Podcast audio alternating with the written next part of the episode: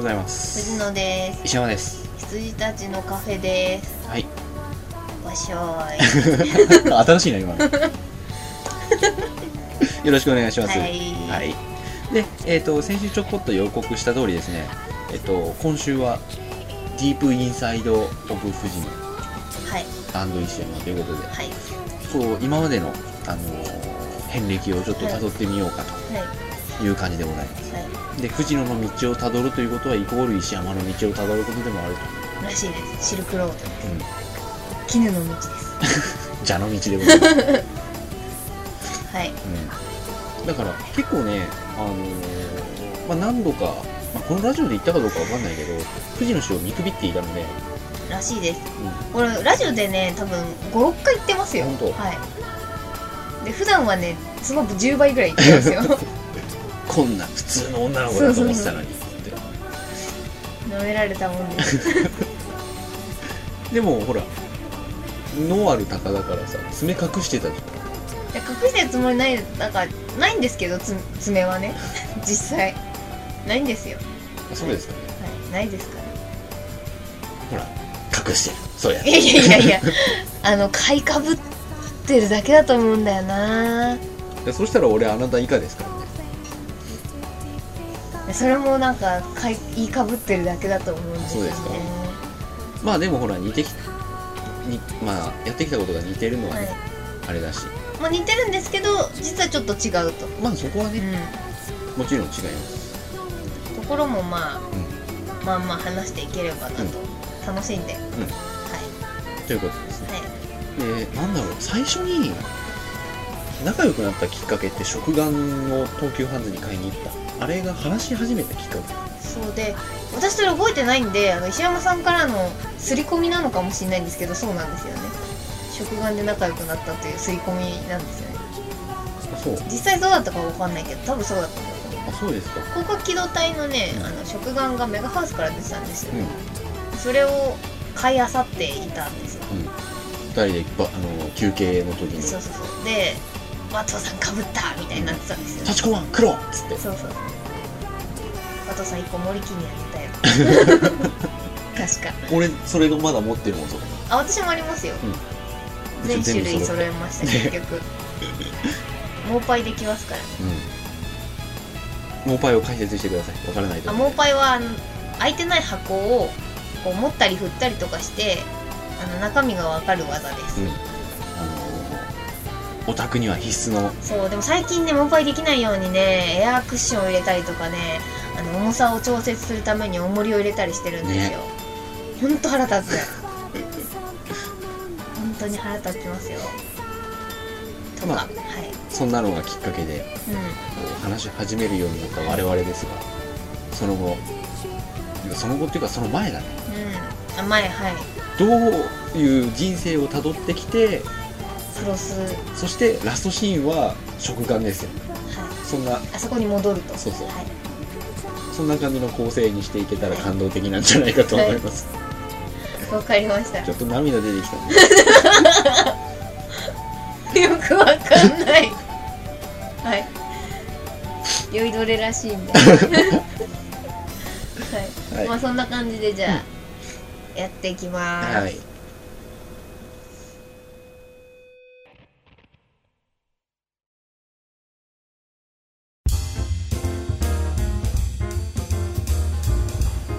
はいそれではえっ、と我々が辿ってきた道をですねはい。あの少しずつやってきたのを解説というか話していけたらと思うんですけれども、はい、あのひとまず一番衝撃的だったのが、う僕ってこう舞台の脚本を作るん、はい。舞台を作る時に一番真っ先に曲から決めるんですよ。はい。それでその曲をガンガンこう MD に当時 MD に入れてですね、そのサントラを先に作る。うん。それでそれを聴きながら脚本を書く。はい。だから音あの僕が作った舞台で何かのコンテストに出た時は、うん。絶対今のところ100%音響賞をもらってるんですよ。うんうん。音響賞じゃなくてこれ選曲賞だろうと思うんだけど、音響の手腕とか別にどうあのうん。ないしだからまあ選曲賞だと思ってるんですけど、ただそこに関しては当たり前で曲から話作ってんだもんっていうのがあったんですけど、はい。そういう話を何かの表紙に藤野氏にしたところ、はい。何でしたっけ？私も音楽から作ってるよっていう、あの私は舞台はやってないんで、であと石山さんみたいにあの創作したものを、あの表に出し出して、何百人ぐらい？何百人、まあ何千人ぐらいに何千人は絶対いかあの披露してた人じゃないんですが、あのまあ昔からちょっとアニメが好きだったり漫画が好きだったり絵を描いたりとかしていたんで、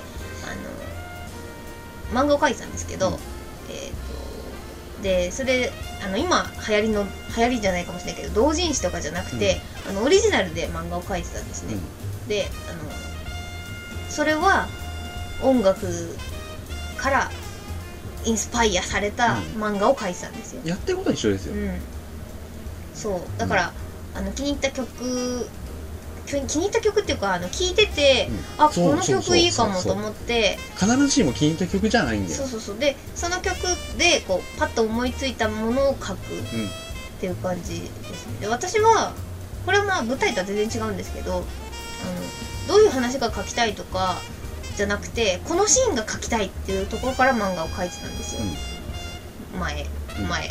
うん。まあ何年も前まあ。前。ね。はい。何年も前。であのだからその音楽を聴いてそのシーンがパッと浮かんでそのシーンを組み込むためにどういう話を作るかっていう人だったんですね私は。藤野さん覚えてます？そこも俺は全く一緒なの。あそうなんですか言ったよそれ。あ本当にごめんなさあいなたが健忘症なだけで。すいませあなんた基本的に大事なことを忘れるんで忘れてる。ごめんなさい。あの一緒です。というのも、はい。大体においてラストシーンなんだけど、うん。先になんかいい曲を聴いて、パッと思い浮かぶじゃないですか、うなんかあとあるシーンが。んはい、それをラストにするために、うん。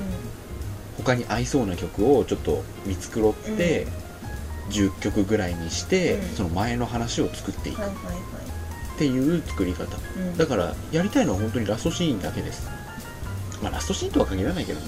うん。私はラストシーンじゃなかったんですけどね、うん。なん何のシーンでもなんか、これエキセントリックじゃねって思ったら それを書いてた。うん、でも僕もそうですよ、うん。あのーで僕が鶴見大学で演劇のうん。あの講師を特別講師やった時に、うん。その話をしたらやっぱり驚かれたというか、は意外な、あんまりないらしいですよね、うん。あのー絶対有効だよこれは、うん。どんな人でも、どんな人でもちっちゃあれだけど、ううん。絶対いい方法だと思うよ、んはい。はいはい。曲聴いて泣けるとか言ってる人はそうやって話を作ったらいいですよ。うん、そうですよ。そうすればできますよ、うん。誰にでも。うん。はい。まあそんな点が1点。1点 それがね一番おって思った瞬間だった、はいはいはい。というか周りに全然いなかったから、ううん。次は何だろう？なんかいろいろあったよね。んなんかまあ1点とか過剰書きで言えって言われるとうーんって感じなんですけど。あ小学校の時あのバカにしてたよみんなを。ああ そう。小学校の時自分は頭いいと思ってたから頭いいっていうのはあの勉学ができるっていう意味も含めてなんですけど、うん、そうそう。あの含めて、この愚民どもめって思ってた。こ何がびっくりマンシールだよっつって。いやウィークルマンシール集めてたんだよなんとも言えないんですけど。いやでもなんかそんな感じよね、うんそうそう。あの何がねるねるねるねだよっつうあそうそうそう。うちなんか「ねるねるねるね」はあれですよ。買ってもらえなかったですから。健康に悪いという、うん。健康上の都合で買ってもらえませんでしたから。一身上ねそううん。だから結構ね周りの人が熱中することに対して全く熱中しなかった。うん。てかあのあ石山さんもそうか。中学受験をねしてたんですよ私たち。であの勉強も塾行ってるもんだから、うん。あの小学校の勉強とかしゃらくさいわけそうそうリよンゴが3つでリンゴが2つで足したら何個でしょうとか、まあそれは小学1年生か、なんですけど、うん。そのレベルに見えちゃうわけですよ、でなんかもうテステストとかもやるじゃないですか、うでもバッカらしいなと思って。塾のテストとかやってるからあのこのアマちゃんどもが受けてる この紙っぺら1枚のイラストがいっぱい書いてあるこのペラペラの紙は何かテストかっていう感じで。裏に豆知識とか載ってるけどつって。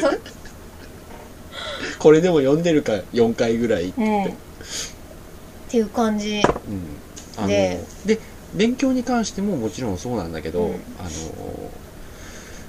なんて言うんだろう生き方考え方、はい。あのね全然ごめんなさい。話変わっちゃうけど、うん小学校でね、うん。これ言っていいのかなわかんないけど商売してたんで。すよ、うん。学校で。う、ん。であの恋に恋する女の子たちをターゲットになんか恋愛成就的なお守りを売ってたんですよ。1個200円で1個200円でその頃からね小賢しかったよ多分。あのね俺はね金は取ってなかった。金は取ってなかったけど、あのー推理推理小説にっていうか江戸川乱歩にハマった時期があって、小3ぐらいか。うん、その時にオリジナルであのノートにですね、うあの推理小説ん、はい。のシチュエーションだけ書いて、うん。あの文字書くのはめんどくさいじゃん。うんノートら今みたいにさワードとかないから、あのボールペンかシャーペンかなんかで書くしかないわけですよ、で書くの面倒じゃんうん。うん小説を。だからシチュエーションだけ書いて、うん。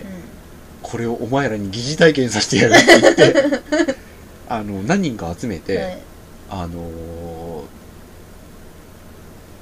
やってましたよ。なんかなんとかごっこ的な。あの金田一少年の事件簿を先駆けてたよはいはいはいはい。俺たち金田一少年の事件簿ですね。そうだから例えばあの屋敷の見取り図とか、はい。い、ろいろ書いて、うん。あのトリックを考えて「解け!」っつって、うんお前ら愚民ども解け!」っつって、うん。あのー推理小説を推理小説っていうかそういうトリックを用意しては解かせてた、うんうん今思えばすごいなんか出来がいいグッズだったなと思ってるんですけど 今自分が売ってたものを思い思い出して。でもさ通ずるよね今に。はい、不思議と。これこじつけかもしれないよ。うお互いやってることっん、やっててることがね似てる。あの今今職業にしていることと、似てるよね、うん。それぞれ。やってること微妙にあなたと私では違うけど、はいそれがそのまんま今うん。の仕事になってるよね。クリエイターじゃないんで、うん。今の仕事もうん。気質もうん。そうだと思うんですけど、あのいや聞いてくださいよ その売ってたものが。聞きたいそれは。あの女の子って恋愛に関してこと繊細というか、あのナイーブという小学校の時とかそうじゃないですか好きな男の子がいて、でまだ付き合う付き合わないとかいうレベルじゃないのに、うん。そこまで考えてない。そうそこまで考えてない。好きで両思いになりたいぐらいまでは考えてるじゃないですか。でそれにつけ込んで こりゃいいと思ってあのあのね部活で、なんだっけなイラスト部みたいなイラストクラブみたいな、違うんですけどなんかまあペーパークラフト部みたいな、あのものを描きましょうみたいな部活があってでそこってあの要は資材が支給されるわけですよ、まあはいはいはい。あの画用紙とかクレヨンとかセロハンテープとか。そこであのせっせと作ってた。商品を。それであのマニュファクチャーで。まあ一人だから大量生産できないんであの完全受注制です。みたいになってて。は い限定です。あなただけのためにみたいな。いやだから予約とかすごい入ってたんですよ。なんか5人待ちとか6人待ちとかで。で次のクラブの時に、まあ、3つは作れるからあのだから「あなた再来週です」みたいな「あなた再来週の私です」みたいな感じになっててあの画用紙にねすごい出来よかったんですけど、うん。ハートマークで、まあ、要は誰々と誰々みたいな感じで名前を書いてであの穴開けてリボン結んであのよく考えたよな本当に。これが商売になると思ったんだろうね。これね。売ってたんですよ。でそれがなんかよくわかんないけどすごい効くみたいな噂になって全然そんなことないのに。ですごいあの噂になって学校中の女の子から、まあ、学校中の女の子っつっても学校中のあの裏事情に詳しい女の子たちがなんかあの藤野が作ったものは聞くらしいよみたいな感じで噂が立ってすごいあの予約が 予約が殺到したんですよ。でそれがね売れ売れたんだけどあのだんだんこう衰退してきたわけ人気が。でなんか最近ちょっとなんか売り上げが と思って。でそっから私はまた考えてそこだよね。そそこだよ。うでか変えたの。であの仲良くできるっていうのはまあいいことなんですけど、小学校の時って仲悪い子もいるじゃないですか、でこの子と絶交したいのに あのうまくいかないとか女の子のグループとかだと、ね。例えば5人グループで、この子本当に嫌いなんだけどなんかグループだから縁が切れないみたいなのを切らせましょうっていうお守りを そのハート型のお守りを割って作ったの。同じ？同じ資材で同じ金型で作ってトロと黒作れますそうそうそうそう。でこうやこうギザギザってこうハートを割って、なんかあのなんだラミネートかなんかして、だから割れてる状態のキーホルダーみたいあなのを作って売ったらこれがまた売れまして。ー200円で。200円で。女の子はすごいなーと思いながら うはうはでそのまま小学校6年生卒業っていう感じですよ。商売してたなんてね言えないよ。いやーそれは俺初めて聞いた。うん。だその時に品種改良っていうことを覚えたんですよ いやーあとそうそうそう、うん。あのー俺さ推理小説をやってていろんな人に解かせてて。う、ん。であのーコンビニにはコピー機というものがあるらしいっつって、はい。コピーでどんどんあのいろんな人に解かせてたんだけど、あまりに外で遊ばなくなるっつって、俺先生に注意されたんだうよ、こうベストセラーでですね、うん。独占禁止法に引っかかりましてですね、うんうん。でしょうがないんで俺はあの宝探しじゃないんですけど、はい。学校の校庭を舞台にうんうんやり直したの、組み直してあのみんながよく知っているうん。あの花壇この花壇そして、はい。そこのジャングルジムみたいな、うん。そこが実は事件現場ですみたいな感じで、あの実際に学校の中の施設、あの音楽室とか、はい。そこを使って今度はやり始めうんうんて、でそれがまた大層受けましてね。うん面白そあのーなんだっけ。レクオリエンテーリング。うレクレーションですか？レクリエーション、うん。オリエンテーリング。みたいな感じで、あのーでそこにですねあのみんながいないあのみんなが帰った後ですね、はい。せっせかこう音楽室に行ってですね、はい。証拠を仕込んでですね。明日の分みたいな。証拠仕込んでですね、であのやりすぎたなと思ったのが、うん。俺木金庫壊したんだよそれ。ではいはいはい。あ証拠で？証拠で。ここの木金が壊れている。ということはみたいな。あそこここにロープを結んだのではみたいなね、うん。うん怒られまして。まあね。はいはい。であの誰？って言われた時に、それは正直に言ったんですよ、うで怒られてでその時に担任の先生から母親が呼び出されて言われたのが、石山君はあの健太君はサラリーマンには向きませんと。だよねそれね、はい。はい。それそのタイミング。で、はい。小学校の時から言われてて、うん。で中高のあの演劇部の顧問にもんうん。普通の生活は送れないでしょうみたいなことを言われて、まあそんなことやってたな今思い出したよ、うんそんな小学時代。はいいや私今思い出したけどコピー機であのコピー機って小学校の時ってあの印刷室みたいなのにこう隔離されてませんでした、あそこ忍び込んで超コピーしたんだよね。大量生産と思って。ガチコンガチコンっつって。であの印刷室ってあのコピー機が何台もあってで紙とかもいっぱいあるじゃないですか。だからあの紙わかりますよね？あの普通に包んである A4 のコピー紙をガッコって持ってって資材資材みたいな。であの白だけじゃなくてピンクもピンクもみたいになってて。こっちの方がちょっと値が張りますこれ盗んでんじゃねえのかなと思いながらやってましたけど。あ 面白いなそれ、うん。まあ紙出しいっかぐらいの感じでしたけそうだよね。紙出し一家っていうさ、そういう小学生っぽくない、どうん。だってさ紙だろうがなんだろうが盗んでるって気づいた瞬間にさ、うん。引くじゃん。自分に小学生って、はい、でも紙だし、うん。だって毎日プリントがこう配られるじゃないですか、うん。それだろみたいな感じだったんで、そういうねあのークールさがね、うん。あるよね。そう。それはもうだから必必死ですよ。うん。商売上がったんだと思って。俺はねもう一回言うよ。金は取らなかったすごい頑張ってたよな本当に。いやーそれ面白いね。う、ん。でも似てるってそこも似てるっちゃ似てますね、うん。じゃあ一回切ります。はい。これ面白いね。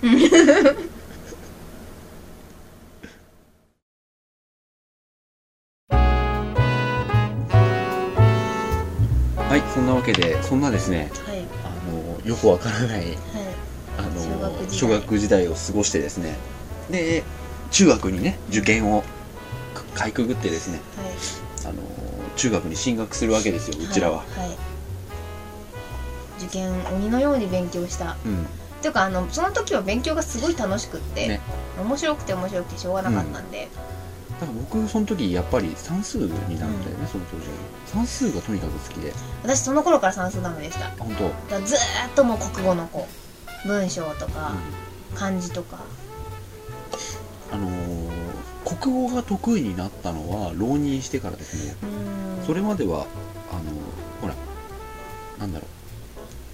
あのねやさぐれてたからはいはい、この時の気持ちを答えなさいとかで、うわざと高度なことを書いてうん。バッテン食らってた、んうん。ちーちゃんの影送りでさ、はい。今でも覚えてるのがさ、あのーなんだろうな。えーっとね。今でも覚えているんだけどって覚えてねえから違う話なんだけど。あのーなんだっけ？あのーまあ、影送りをして写真みたいだねっていうふうに言うと、あのーお父さんがこれはでっかい写真だなみたいな、うん。それはでっかい写真だねみたいなうん。ことを言うっていうそこに棒線が引っ張ってあってさ、はい。あのこのこ言葉からあのどのようなことか伺われますかみたいなうん。分かりますかみたいなことが書いてあって、うん。あのまあ、答えは忘れちゃったんだけどあのなんだっけな結構ねひねたんだけど、うん。あ確かにっていうようなことを書いたんですよ、うん。それでバッテン食らって。俺はそれ以来教師という人種を信じなかった。国語国語ですね私ずっと。算数もだから算数も苦手だなとは思ってたけどまあ受験のために勉強してるんで、うん。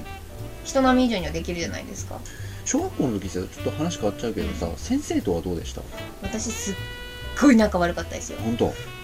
よかった。あの一人だけすごい好きだった先生がいたんですけど、でその人はすごいあのよくしてくれたんですけど、基本的に目の敵にされてました。だからねあの受験勉強してるから、あの通常の授業をまともに聞かないわけですよ。うん。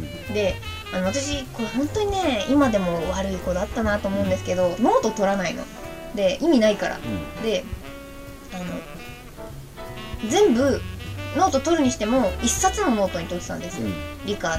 じゃあ次の時間国語っていうのでずっと同じ。ジごとに。ねそうそうそう。あの一一冊のノートでやってて、であの理科とかでノートを提出しなさいって言われた時に、あの切って出したんですよ、ペライチで、うん。超怒られた。そういうので怒るのがさいまだに俺本当に。いやでもねあれはねわかるよ。だってあのそりゃ一冊ずつ作るよみんな。みんなが作ってるだけでしょ？でも私はだからあのこのノートがなくなったら次の授業を書くものがねえと思って あのペライチで出したんですよ名前書いて。でうん。あのなんだろう頭がいいしでその小学校から受験して、例えばいい学校に行ったら一応その小学校の点数にはなるじゃないですか。だからあんまり強く当たられないんだけど嫌な目で見られる、うん、うん、俺もそうですよ。うん。っていう感じででね一回あったんだよ。あのいじめがあったんですよねうちのクラスに、うん。であの女の子ちょっとね体格の大きい女の子であの太ってるとかじゃないんですよ、うん。背が大きくってがたいがいいっていう女の子がすごいあの普段全然いじめられる子じゃなかったんだけどいじめられ始めちゃってて、で犯人が誰かわかんないみたいな陰湿なやつだったんですけど。でその子と私ともう一人で3人でよくつるんでたんであの仲良かったんですよ、うん。3人で。でそれでなんなんだっけななんか画鋲かなんかがこう椅子に置いてあったりとかあの上履きの中になんか泥が入ってるとかそういうのが結構乱発してて。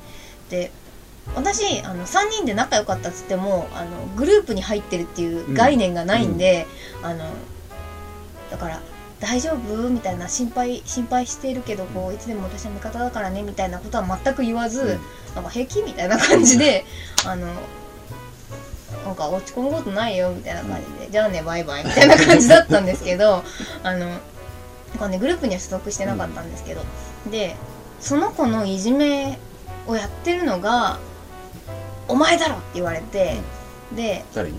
先生に、うん。でえっ、となんかねあとなんでだっけな決定的になんかあったのがあのクラスで手紙を回し合うじゃないですか、女の子とかって、でその手紙を先生が見つけちゃってでその子にそのいじめられてる子に関する、まあ、いじめの記述っていうか、今度は何しようみたいなのが回ってたんですよ。でそれを書いたのが私だみたいになってで親呼び出されてうちの親ですよ。うん。呼び出されてでこの手紙書いたのお前だろって言われてあの完全に会議室に閉じ込められて、で本当に違うから、うん。違いますって言ってて「いや違います」ってずっと言ってるんだけどもう塾の時間が迫ってて、でお母さんも早く出してほしいわけですよ、あの塾金払ってるしさ。であのもう先生がちょっともうちょっと上の偉い先生に連れてきますからって言った時にお母さんと二人きりになった時にとりあえず塾の時間だからあのあんたがやってないって分かってるからやったって言ってきなさいって言われて、やりましたって言ったんですよ、それでやりましたって言ってやっぱりお前かみたいになってで今度からまあそういうことしないようにみたいな、まあ、ある程度の説教をされた後すっごい悔しくって泣きながら帰ってであのお母さんのお母さんチャリで来てたんでお母さんのチャリの後ろに乗っかってすごい泣きながらあの家に帰って家から車で塾行ったんですけどなんかお母さんも鬼だよなと思いながら。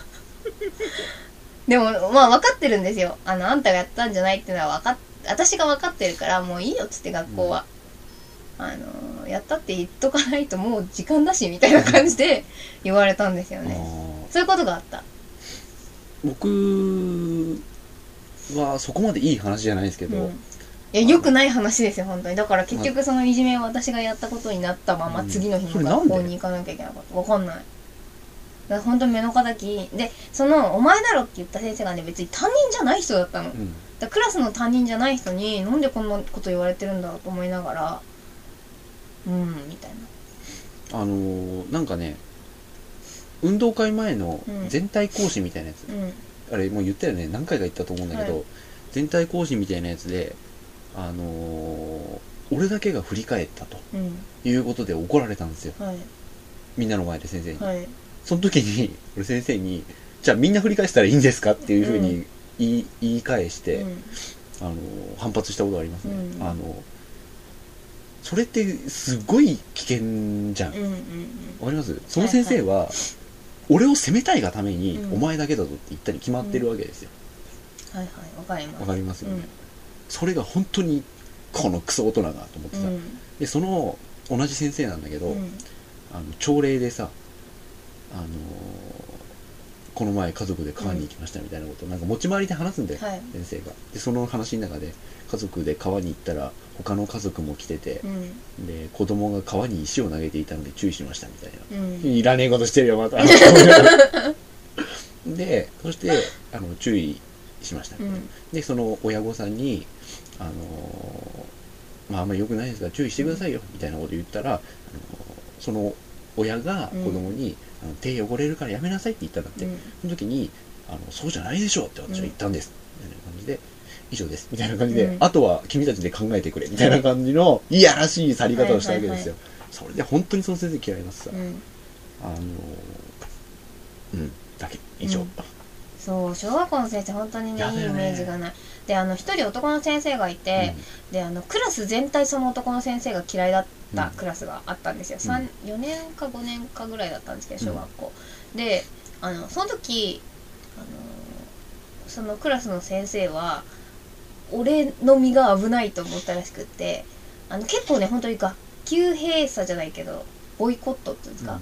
そそれくらいのレベルであのみんな授業出ないとか、あのちょっと校庭で遊んでくるわみたいな。まあ当時としては珍しいねまだ。まあそうですね。だったんですよ、まあ、とにかくねひどかったんだよ。っていうのもなんかせおかしいでしょっていうぐらいあのエロいうん。普通に見てて。うん。であのでまあ女の子からも嫌がられてて男の子からもなんかキモいねみたいな感じで言われてる先生ででえっ、と私ともう一人あのクラスのボスみたいな男の子がいたんですけど、うん。あので結構私そのボス的な男の子と仲が良くって、あのなんだろうな、まあ、結構なんだクラスで私が言うこととかみんな信じてくれたりとか、その男の子が言うことに男の子は従ったりとかしてたんですよ。うん。でそういう、まあ、かん力関係がある中でその先生がその男の子の家とうちに電話してきて、であのお母さんにですよお互いの、うん。お母さんにあのまやちゃんにあの先生が好きって言ってもらってくれませんかっていう電話が来て、うちのお母さんとその友達のお母さんが超キレたっていうそれであのありえないって言って電話してあ電話切って、うん。でお互いのおお母さん同士で電話して本当ありえないわねみたいな話になってで結局それでね、うちのお母さんが多分話しに行ったんですよ、うん。あのその先生に。でどうどういうことなんだと。うん。でクラスでなんかあったの先生ってなってで結局なんか子供なんで私よく分かんなかったんですけどまあいろいろ話をした中で、まあ、和解したらしくってでその先生最終的にうちのお母さんに顔もう頭が上がらないみたいな状態になってでお母さんはこれで内申点取ったねみたいな感じになってて悪く書いたら殺すみたいな感じで言ってましたよ。いやーでもねあのーぜちょっと話ずれちゃうけれども、別に全員がとは言わないよ、はい。僕にだってあの尊敬できる先生の一人や二人はいるけど一、人か二人。うん、小学校の時は私は一人います。うん。あの僕もあの音楽の先生でもないのに音楽大好きなはい。先生がいて その人はすごく尊敬してた、その人が言ってることは未だに覚えてる、あのあのね具体的だったんだその人に言ってることが、あの一生できる楽器を一つ今のうちに見つけておきなさいとか、うん。あと授業全然やんないで紅の豚見ろとか、うん。あのビデオ買ってきたから。って言ってで授業って40分ぐらいじゃないですか、うん。だから3回ぐらいに分けて、はいあとアマデウスもね見せてた、まあそういう先生がいて、はい。その先生の言ってることは今でも結構覚えてるし、あのその時楽器やれって言われたことは本当に真に受けて、うん。で母親が「あの子ハーモニカ始めたんだよ」って言って 先生は苦笑してたらしいんだけどそういうことじゃないのっていう。いやでもいいじゃんと思って、うん。あの携帯性あるし、はいはい。どこでもできるし、はい。ドラムなんかより全然いいよと思って小敵隊とかふざけんなとう思って、ん、で僕なりに考えた結果ハーモニカが一番いいんじゃないかなっていう、その選択がねやっぱりずれてるんですよね。先生としてはあの石山ナイズドされた考え方ですよそれは、ンフルートとかだったのかな、うん。ギターとかピアノとかだったのかね、うん。まあそういう、あのー先生はいるけれども、あのー教師ってさ外の世界を全然見てないんだよ。そうそうそうあのそうなんですよね。教職志望の人はまっすぐ教職志望に行ずくかーっと。やって塾校なんですよね、うん、だからねずーっと学校にいた人たちなわけよ、だから今の話を聞いてで最近もいろいろね、まああのー事件がうん。ある。でそれが全部が全部先生のせいとは思わないし、うん。モンスターペアレンツっていう言葉もあるぐらいだから、と思うんだけど、うん。やっぱりねおかしい人多いよ。今思い返しても。おかしい人多い。本当に。うん、うん、いやいい人もいるけれども、おかしい人が多い。で僕はやっぱり尊敬できる大人ってあんまいなかったのよ、うん。藤野さんは違うと思うけど、いやまああんまいないっすよ。あの塾の先生とか大好きでしたけどね、うん。まあそれはなんか多分あの尊敬できるとかじゃなくてやっぱり自分の知らないことをいっぱい知っててあー授業でたくさん教えてくれるっていうことに対しての好奇心としての好きっていう意味かもしれないですけど、うん、だからね本当にね僕は尊敬できる大人って最近まで一人もいなかったですね、なんかその小学校の時に、あのお父さんは言う知ってるんですけど、うん。あのもう将来の職業の話をしてたわけですよ。うん。小学3年生4年生ぐらいで私は何になりたいみたいな、であの宇宙飛行士とかあのレーサーとかそういうなんか小学生じみたあれじゃなくて じゃなくて、でなんかその中であの教師にだけは絶対ならねえみたいな話をもうお父さんにしてて、うん。大丈夫お前は向いてないって言われて だよねーって話をしたのは覚えてます。何になりたかったんですか？あの絶対書かされるじゃん一回は、はい。なんて書いた？漫画家。俺も。俺も。漫画家。俺も漫画家。であの小学校って2回ぐらい書かされるじゃないですか、漫画家と声優って書いた。あ俺漫画大子だったんだよ本当に。痛かったよ俺漫画家と小説家。でも声優はね慣れると思ったんだよね。あのねうん。リアルに。で俺高校の時の夢がこれは誰にも言ってないですけどあなた以外に多分言ったことないと思うけど声優だったから。あ私は聞聞きましたよそれは、うん。あのこれは他にね、まあ、聞いてる某高石君とかは、うん。ドヒャーってなってくるんだけど 俺ねちょっと本当に声優考えてたよ、うん、ななりたかった。うん。あの尊敬する先生の話に戻りますけど、うん。私がその小学校の時に尊敬してる先生はあの全然そういう普通のねあの普通の先生というか特にあの、うん。教科を持ってるとかそういう先生じゃなかったんですけど、あのわざわざ授業を2つ3つ潰して性教育の話をした人なんですよ。であのその性教育がね画期的だったの。すごい。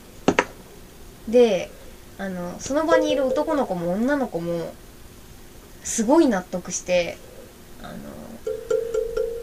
これお手本じゃない？っていう感じだったんですよね、であこの人はすごいなと思ったんですけど女性の先生だったんですけど、うん。でもうお子さんも産んで、うんまあ、生まれてるうん。ご年配の方で、まあ、ご年配しても失礼か。おばあちゃんぐらいの方でなんかあのちょっとこれ苦手な話苦手な人もいるかもしれないんですけど、あの女性が生理になって、うん。あのナプキンとか生理用のナプキンとか、生理用のタンポンとかをうん。やるじゃないですか、うん。あれの使い方とか。ああそれ全部。ねそっちの方が大事なんだよ、うん。というのもあのちょっと話違っちゃうけど、これ先生に一回言ったのが、うん。あの進学校だから言っても意味ない。バカなことしたなと思うんだけど、俺ね税税の話？うん。わかりますかね？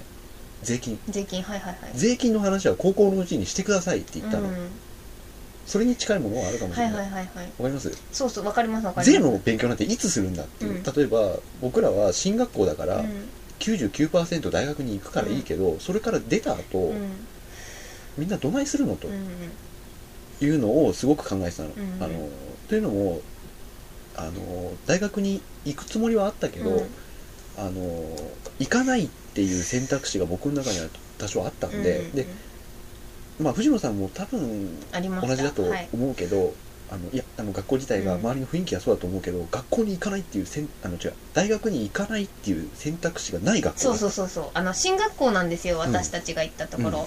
あので石山さんが男子校で、うん。私は女子校の,、あのまあ、うちはプロテスタントのキリスト教でもうガ,、うん。ガッチガチのお嬢様系、うん。であのえっ、と卒業生の9割方、うん。国公あ国立、うん。あの早慶上智に行っちゃってる頭のいい学校なんですけど、うちもそうですよ、うん。早稲田が滑りそう止めだから、ね、だってあのバカなさ、うん。まあ、バカつっちゃうあれだけど、はい。バカな俺の友達の面々、うん。あの人たちの学歴そうそうたるもんだよ。あそうなんですかだって白木ジョあのそうそうそう。人殺しだぜ。名前名前言っちゃってるけど。いいよもう白木一橋だし、そうそうそう。他の人は軒並み早稲田でしょ、うん。さらに東大もいるし東工大も泣きながら行ったやつがいるしそうなんですよね。あいつでさえ東工大だよ。だからその中で私たちは結構落ちこぼれな類で大学に行った人なんですよ、うん。本当に。うん。でこの落ちこぼれの話をね後半でしたかったんだけどお時間なので、はい。もう一回やりましょう。はい。これ。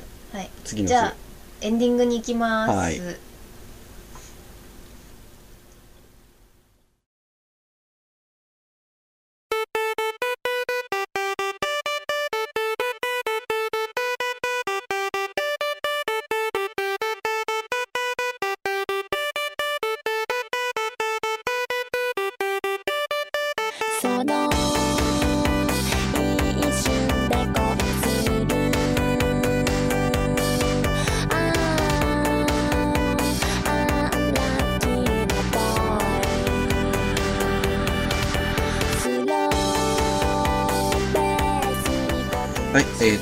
今えっ、と思い出したそうです。あのこのエンディングの間で一つ思い出しました、い。俺ねお金金取って取ってた。取ってた。あのねす違うその推理小説は皆さんにねあの公共のねうん。あれとして提供され提供してたね。提供されてた。でもそこに登場するキャラクターグッズを金取って売ってたらしいですよ。でもちゃんと作ってたよね。だから私も作ってましたよ。あの違うあのあのそこに登場する人間があのなんていうのカービィみたいなう感じだったんですよ、うん。今にして思うんはい。カービィみたいなやつでそのカービィをソフトボールあのさ色とりどりのすごいあカラーボールありますね。あれとかにちゃんとあの針金で中通して、そこに手とかつけてうん。書いて、うん。でさらに発泡スチロールを削ってですね、その中にカポって埋めて、はいあのプラ板で囲ってうん。飾れるようにして、はいはいはい。はいただのフィギュアじゃなくてちゃんと飾り台用の座があるフィギュアですね。そうそう飾り用のケース付き。いいくらですか？くらぐらいだったら忘れちゃった。だって結構値段取んないとカラーボールなんか材料に使っちゃったら採算取れないじゃないですか。